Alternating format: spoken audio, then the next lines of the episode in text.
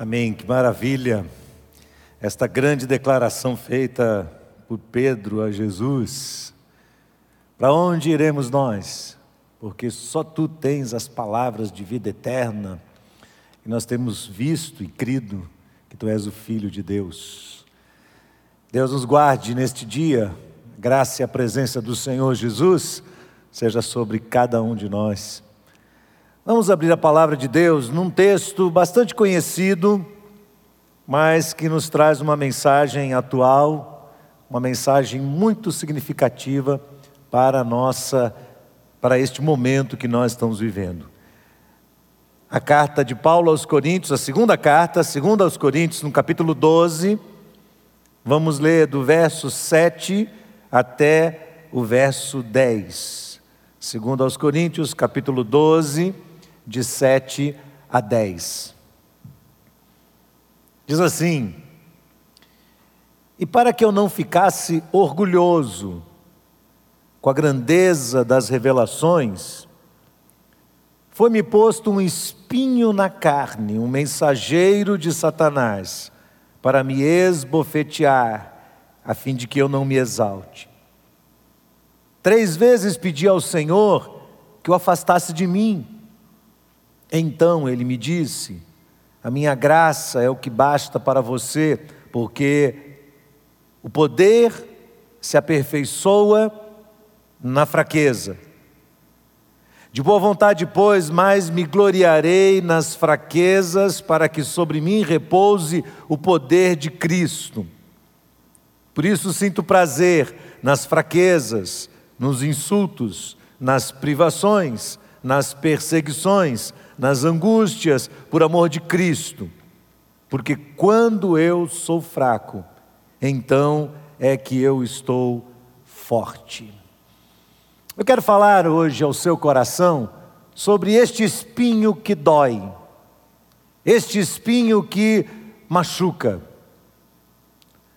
O espinho é alguma coisa que incomoda, o espinho é alguma coisa que afeta o nosso estado de sossego.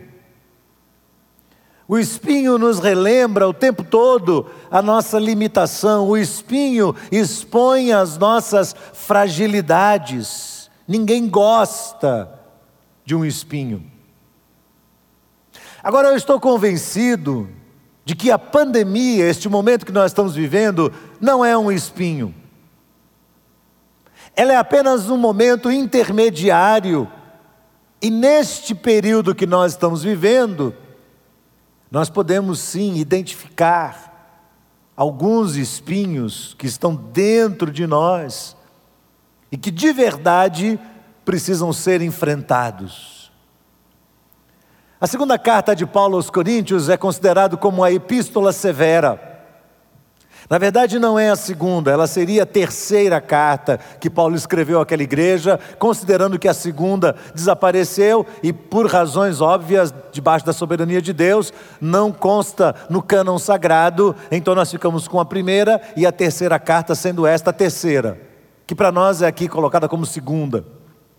Nesta carta, Paulo está fazendo uma defesa do seu ministério apostólico na comparação com outros líderes religiosos oportunistas e falsos que estavam tentando de alguma maneira solapar a influência de Paulo sobre os irmãos naquela cidade e se aproveitando do momento em que eles estavam vivendo, fazer com que as pessoas não acreditassem na doutrina que era pregada por Paulo, mas trazendo um novo ensinamento que torcia o cristianismo.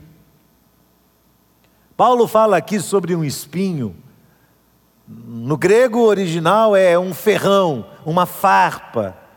O que exatamente Paulo está chamando de um espinho na carne? Existem algumas especulações. Alguns dizem que era uma doença. Dizem que Paulo tinha um problema nos olhos. Outros dizem que Paulo tinha problemas na coluna, talvez consequência da queda dele na sua conversão. Se Paulo realmente caiu de um cavalo, se havia um cavalo lá. Então dizem que Paulo ficou com um problema na coluna. Outros dizem que Paulo tinha um problema de epilepsia. Outros diziam que Paulo tinha um problema com enxaqueca. Então, o espinho nesse caso seria uma doença. Outros diziam que o espinho de Paulo era a perseguição, fazendo menção ao momento mais dramático da vida dele, quando ele passou por Listra e ali foi apedrejado e dado como morto. Mas foi João Calvino que disse pela primeira vez que o espinho eram as lutas interiores, eram as perturbações espirituais, mediante as tentações, num dos confrontos mais intensos de Paulo consigo mesmo.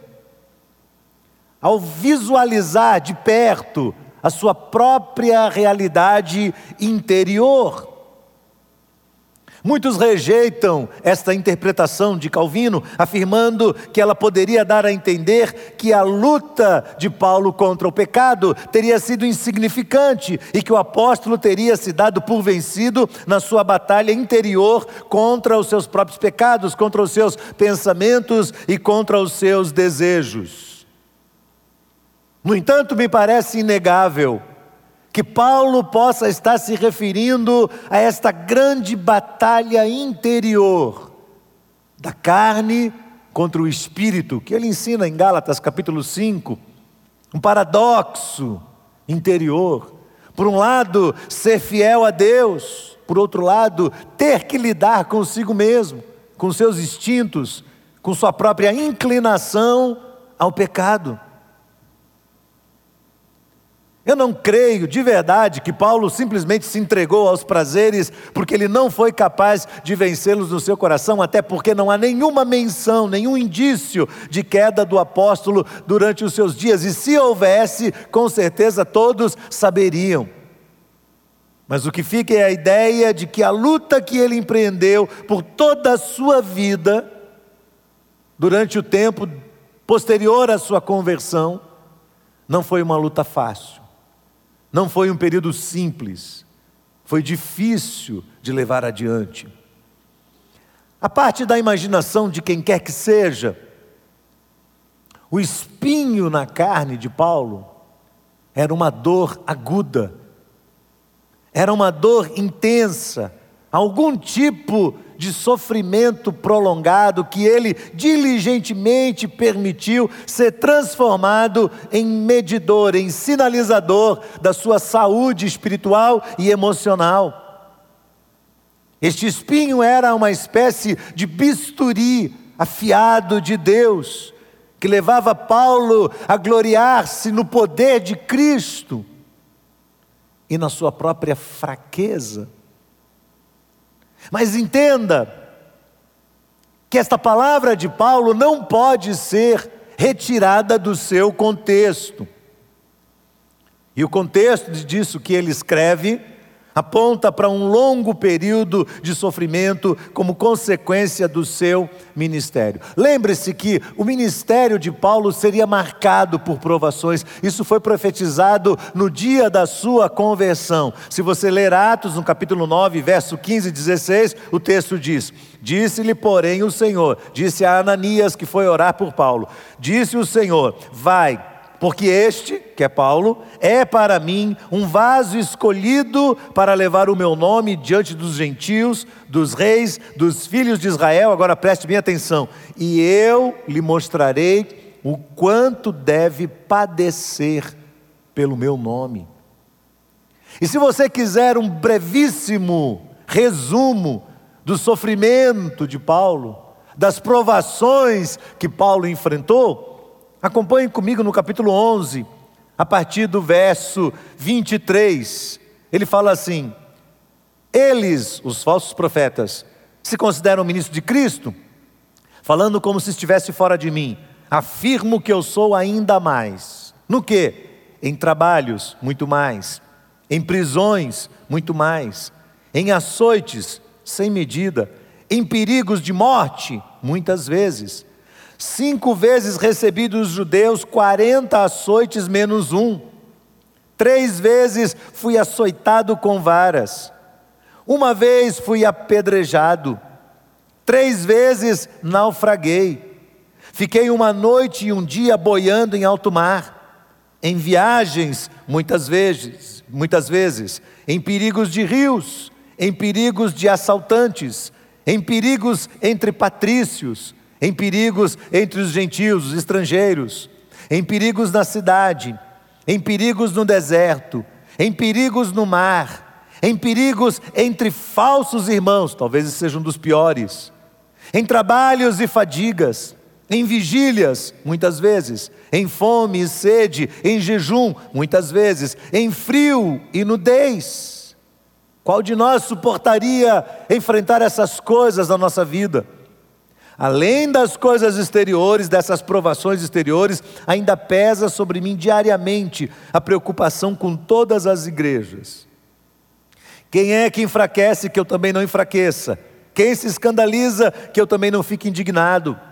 Se tenho que me gloriar, vou me gloriar no que diz respeito à minha fraqueza. O Deus e Pai do Senhor Jesus, que é bendito para sempre, sabe que não minto. Em Damasco, o governador nomeado pelo rei Aretas montou uma, uma guarda na cidade dos Damascenos para me prender. Mas num grande cesto me desceram por uma janela na muralha, e assim eu fiquei livre das mãos deles. Este é um breve resumo da vida deste homem, depois da sua conversão. E eu fico olhando para ele pensando: o que é que eu posso chamar de sofrimento na minha vida? Não é? O que é que eu posso considerar sofrimento na minha vida depois de ler esse texto? Depois de ler a narrativa do que acontece na vida de Paulo, ali a partir do décimo capítulo do livro de Atos, dali para frente, a, o detalhamento dessa, deste resumo, deste breve resumo que ele fez aqui, você vai encontrar ali no livro de Atos o que é que eu posso dizer sobre mim mesmo? O que é que você pode dizer sobre si mesmo em termos de provação ao comparar a sua vida com um apóstolo? No entanto, irmãos, fica claro para nós que nem toda aprovação a que ele foi submetido foi considerada por ele como um espinho. Ao contrário, Paulo passa a fazer uma clara distinção entre as provações e o sofrimento que ele viveu, como um espinho na carne, do qual ele passa a falar então no capítulo 12. Parece que o espinho na carne era alguma coisa superior a tudo que ele enfrentou, meu Deus do céu. Este homem enfrentou todas essas provações e agora ele está falando de um sofrimento ainda mais agudo, pessoal e, segundo ele, necessário. Seja lá qual for o espinho na carne, Paulo diz que ele é um mensageiro de Satanás para o esbofetear e não permitir que o seu coração se exalte diante das revelações que ele recebeu da parte de Deus diante da visão celestial, espiritual, que ele teve o privilégio de receber de Deus, e que talvez ninguém nunca tenha visto antes. E Paulo diz: aquilo poderia exaltar o meu coração, então eu recebo um espinho na carne. Este espinho lhe traria várias lições. Eu quero destacar algumas dessas lições com você hoje. Em primeiro lugar, o espinho dói e dói muito. E aqui tem que haver um pouco de sobriedade da nossa parte, como havia da parte do apóstolo. Não há nele a anulação da realidade. O espinho está doendo. Há cristãos que se escondem por trás de um otimismo que não é verdadeiro, de uma capa de espiritualidade que é muito frágil. Eles tentam dizer o tempo todo que não está doendo, quando na verdade está. Eles escondem a realidade das suas dores, fingem que elas não existem. Tentam distrair os demais, sinalizando áreas de sucesso da sua própria vida, áreas que parecem estar dando certo, uma tentativa desesperada de receber de homens, de pessoas, a aprovação. Mas eles sabem que estão sangrando por dentro, não admitem a dor, buscam negar a dor. E dessa forma, não recebem ajuda quando precisam. Por vezes nós nos surpreendemos quando vemos as pessoas caírem, pessoas que nós imaginávamos que eram fortalezas espirituais, e elas caem. E você questiona como isso foi possível, se elas eram espiritualmente tão fortes, se elas eram pessoas que, que demonstravam uma segurança e uma tranquilidade, que tudo estava bem, o que é que aconteceu? O alto engano é o que define bem essas pessoas e a circunstância em que elas vivem, estando iludidas, tentando ser por fora aquilo que não eram por dentro. O que Paulo ensina neste texto é que quando dói, você precisa dizer que dói. Você precisa ser honesto consigo mesmo. Você precisa admitir que você não pode seguir adiante se não vier um socorro oportuno da parte de Deus através das mãos de outras pessoas. Não é feio ser fraco. Todos nós, em determinado momento da nossa vida, seremos fracos. Mas é muito feio ser desonesto consigo mesmo e com os outros. Esta é a primeira lição. É um espinho na carne e ele dói. A segunda lição importante que nós tiramos é que os espinhos nem sempre são retirados.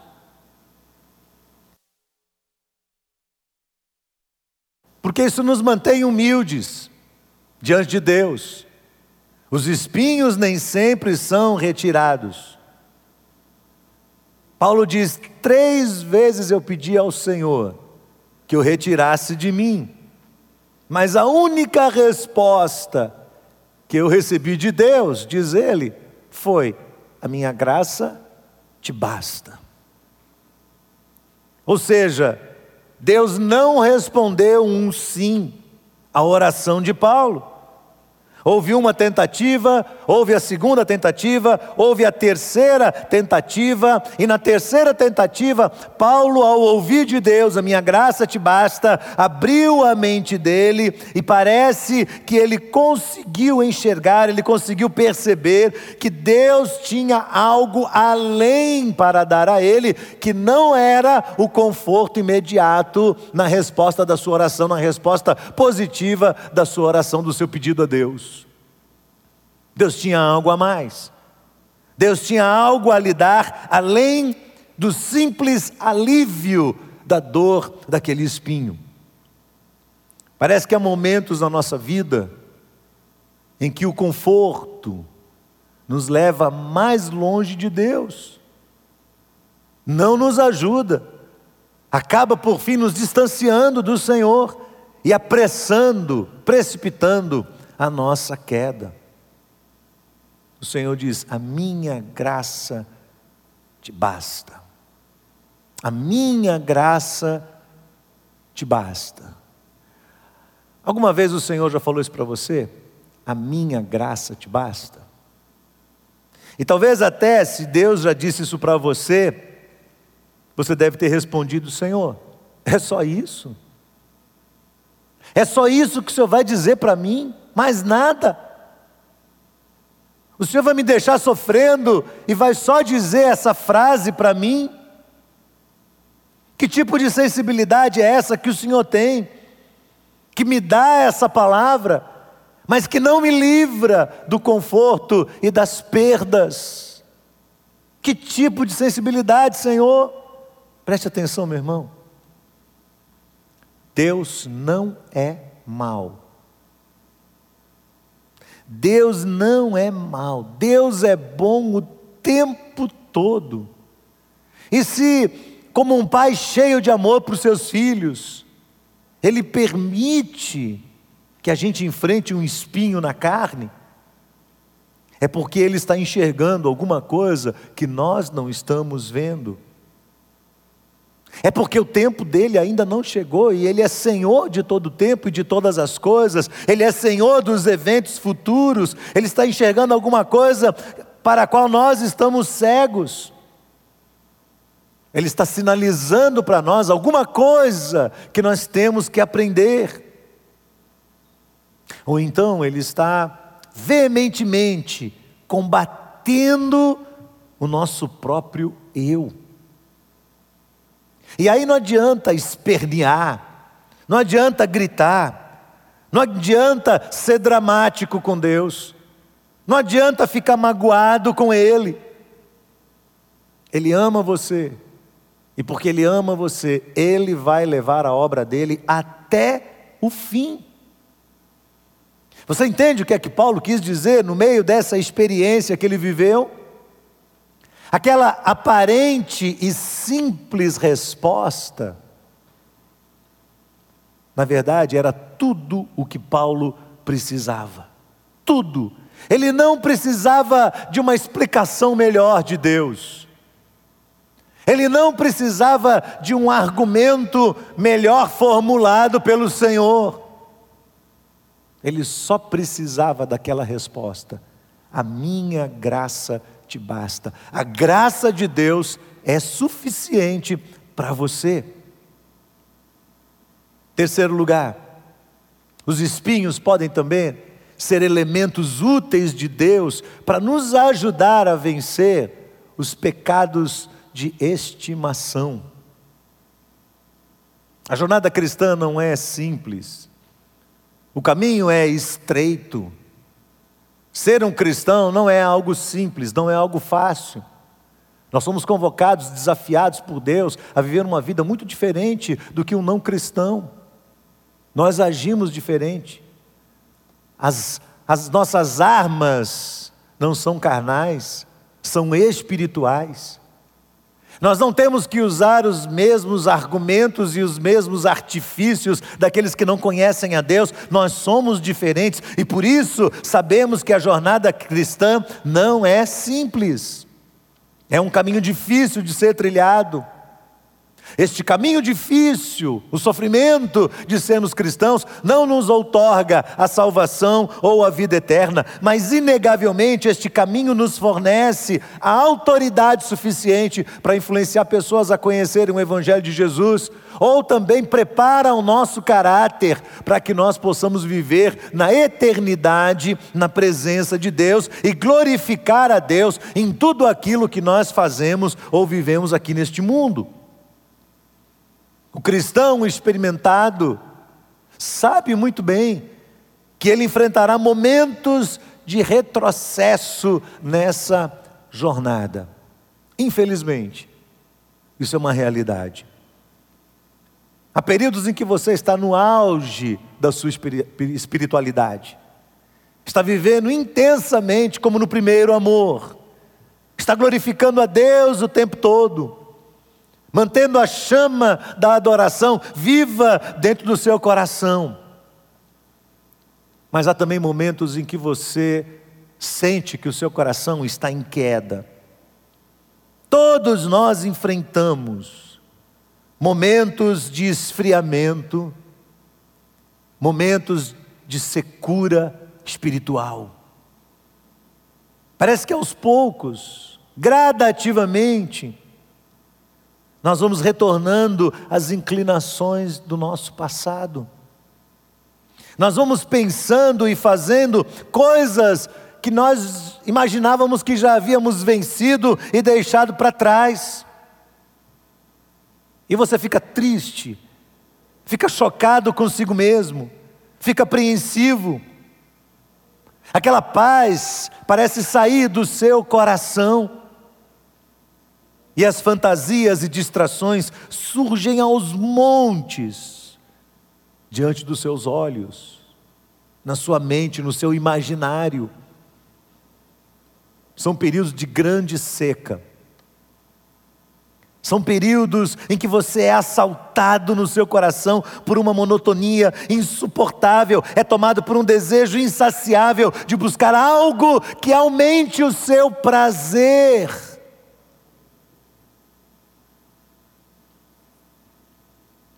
As paixões carnais que havia abandonado parecem retornar, ainda mais criativas, ainda mais poderosas. E nessas horas, sabe o que, que Deus vai usar? Para nos trazer de volta o espinho na carne. Nessas horas, Deus se utiliza desse expediente. Nessas horas, o espinho na carne pode ser útil, porque ele relembra a nossa fragilidade, ele traz à nossa memória os limites da nossa autonomia, a nossa triste e vulnerável condição, que aponta a presença do velho homem dentro de nós, que sinaliza a nossa brevidade na vida. Dói muito, nos humilha, mas pode nos levar ao arrependimento, pode nos levar ao quebrantamento do coração pode nos encorajar à confissão e a um retorno à graça de Jesus, que nos redime dos nossos pecados por causa de Jesus e não por causa de nós mesmos. Pense bem sobre tudo isso. O espinho na carne parece servir para fortalecer a nossa fé e a nossa confiança em Deus. É aquele espinho que Deus não tira, ele fica lá. Vira e mexe, você sente a dor dele. Ele não sinaliza a maldade de Deus, Deus não é mal, Deus é bom o tempo todo e ele sabe o que está fazendo. Então Paulo chega à conclusão de que o espinho era uma revelação da bondade de Deus com ele e não da maldade de Deus. Ele começa a entender que ele queria se livrar do espinho, mas que ele precisava daquele espinho permanentemente sobre a vida dele. Se nós não entendemos isso, como Paulo entendeu, nós vamos considerar Paulo como um alienado estranho que gosta de sofrer. Nós vamos classificar Paulo como um masoquista. Mas o apóstolo enxerga um pouco mais. Ele enxerga o plano superior de Deus, de um Deus amoroso, cheio de bondade, cheio de misericórdia. E por isso, mesmo sofrendo, o apóstolo sabe que ele precisa do espinho. Então ele declara o que está aí no verso 10. Por isso, eu sinto prazer nas fraquezas, nos insultos, nas privações, nas perseguições, nas angústias, por amor de Cristo. Preste bem atenção, eu vou ler de novo esse texto e você vai avaliar isso aí no seu coração. Veja o que Paulo diz, 2 Coríntios 12, verso 10. Ele diz assim: Por isso eu sinto prazer nas fraquezas, nos insultos, nas privações, nas perseguições, nas angústias, por causa do amor de Jesus. Ou é uma pessoa que teve uma revelação clara, espiritual, intensa da parte de Deus, ou é um alienado religioso masoquista, que gosta de sofrimento. Mas a gente entende o que é que Deus ensinou ao coração do Paulo, o que ele está trazendo para nós é que esse espinho o tornou tão forte, que ele é capaz agora de enfrentar outras situações difíceis da vida. Será que é possível alegrar-se, mesmo com o incômodo do espinho? Porque Paulo tem uma convicção tão clara sobre isso, tão clara, que ele passa a ensinar, isso se torna um dos seus principais ensinamentos, e não somente dele mas também uma regra de vida de outros escritores do Novo Testamento. Por exemplo, Tiago diz assim: Meus irmãos, tenham por motivo de grande alegria o fato de passarem por várias provações, sabendo que a provação da fé de vocês produz perseverança. Tiago capítulo 1, verso 2. Pedro diz assim: mas mesmo que vocês venham a sofrer por causa da justiça, vocês são bem-aventurados. Não tenham medo das ameaças, não fiquem angustiados. Pelo contrário, santifiquem a Cristo como Senhor no seu coração, estando sempre preparados para responder a todo aquele que pedir razão da esperança que vocês têm. E no capítulo 4, verso 19, Pedro diz: Por isso também, os que sofrem, preste atenção, os que sofrem segundo a vontade de Deus, é um sofrimento especial. Não é o sofrimento que você gerou, é algo que vem de Deus. Por isso, os que sofrem segundo a vontade de Deus, entreguem a sua alma ao fiel Criador na prática do bem. Todos atestam, irmãos, que o sofrimento pode nos tornar mais consagrados a Deus. Todos esses escritores, a maneira como eles falam, eles mostram que a gente pode se tornar mais consagrado a Deus, mais humildes, mais quebrantados. É claro que eles não anulam o fato de que, às vezes, o, o, o sofrimento prolongado gera um efeito contrário na nossa vida. Alguém disse certa vez: o mesmo sol que derrete uma manteiga endurece o barro.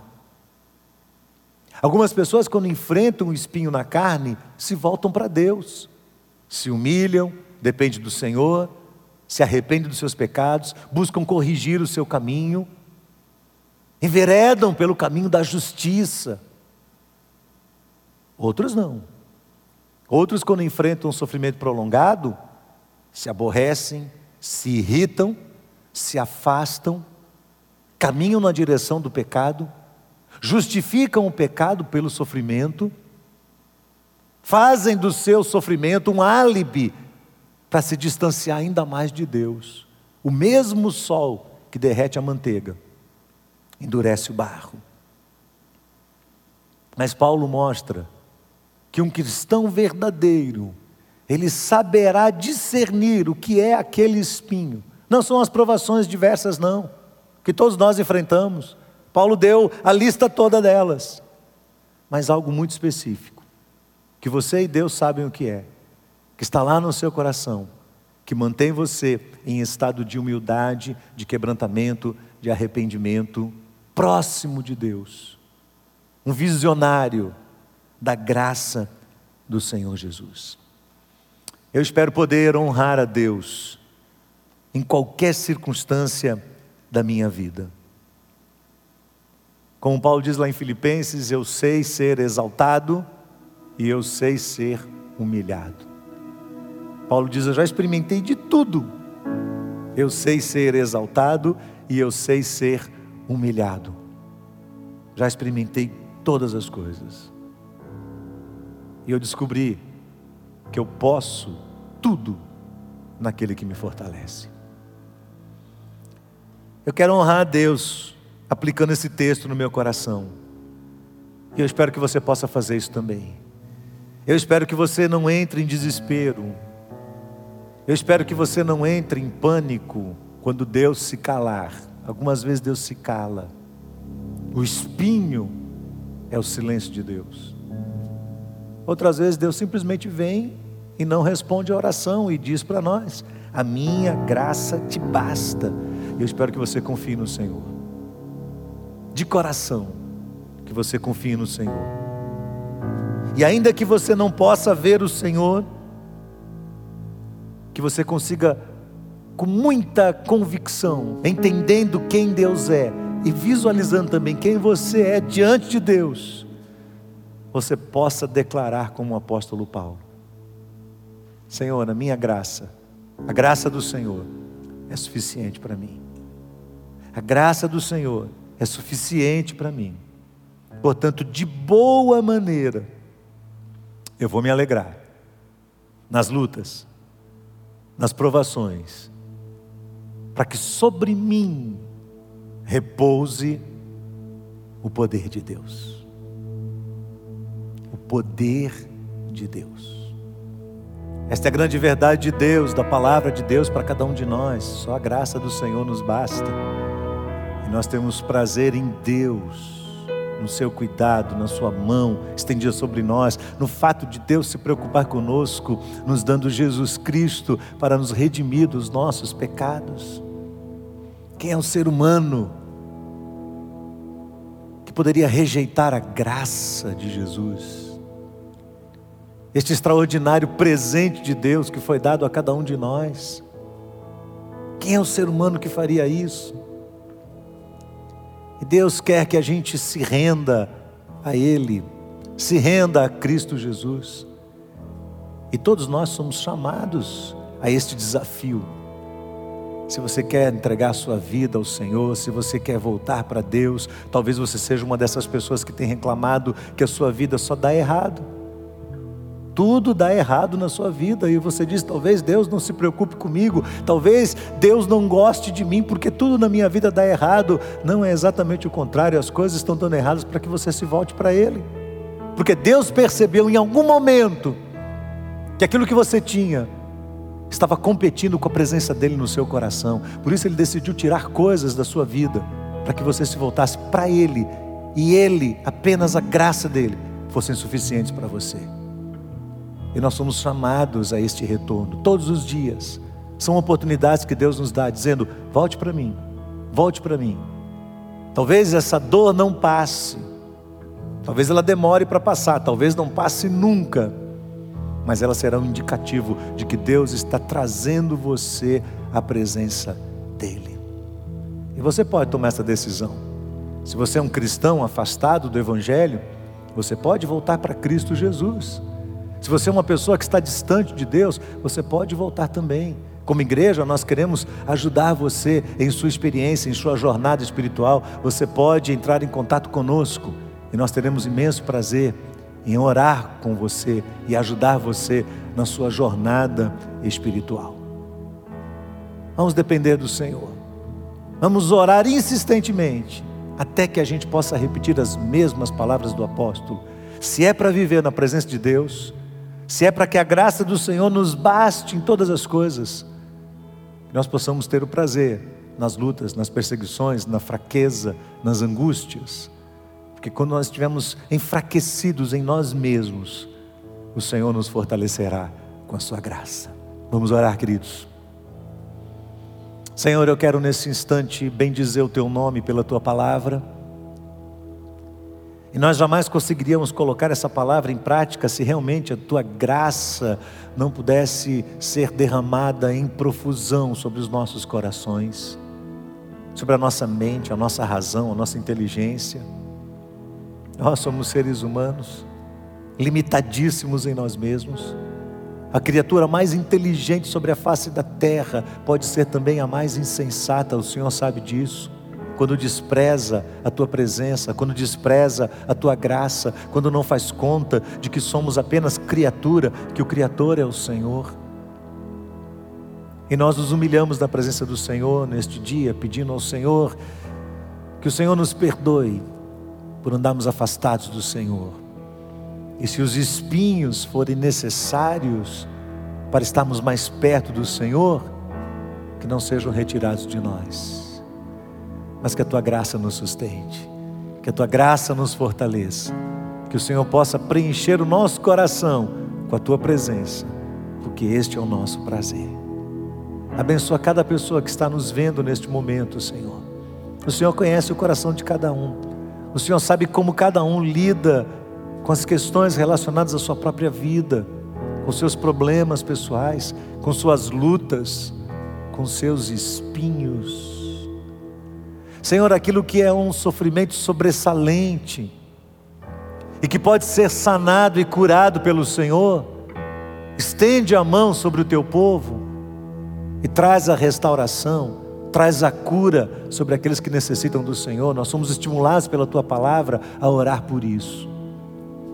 Mas se houver algum espinho nas nossas vidas, necessários para nos trazer de volta a graça do Senhor, que eles permaneçam e que possamos declarar que o teu poder repousa sobre nós. Abençoa, portanto, o teu povo, abençoa todos aqueles que temem ao teu nome todos aqueles que neste momento estão tendo acesso a esta palavra. Que a tua graça, Senhor, que o teu amor e que o poder e a presença do Espírito Santo de Deus seja sobre cada um. Para a glória do Senhor, nós oramos em nome de Jesus. Amém.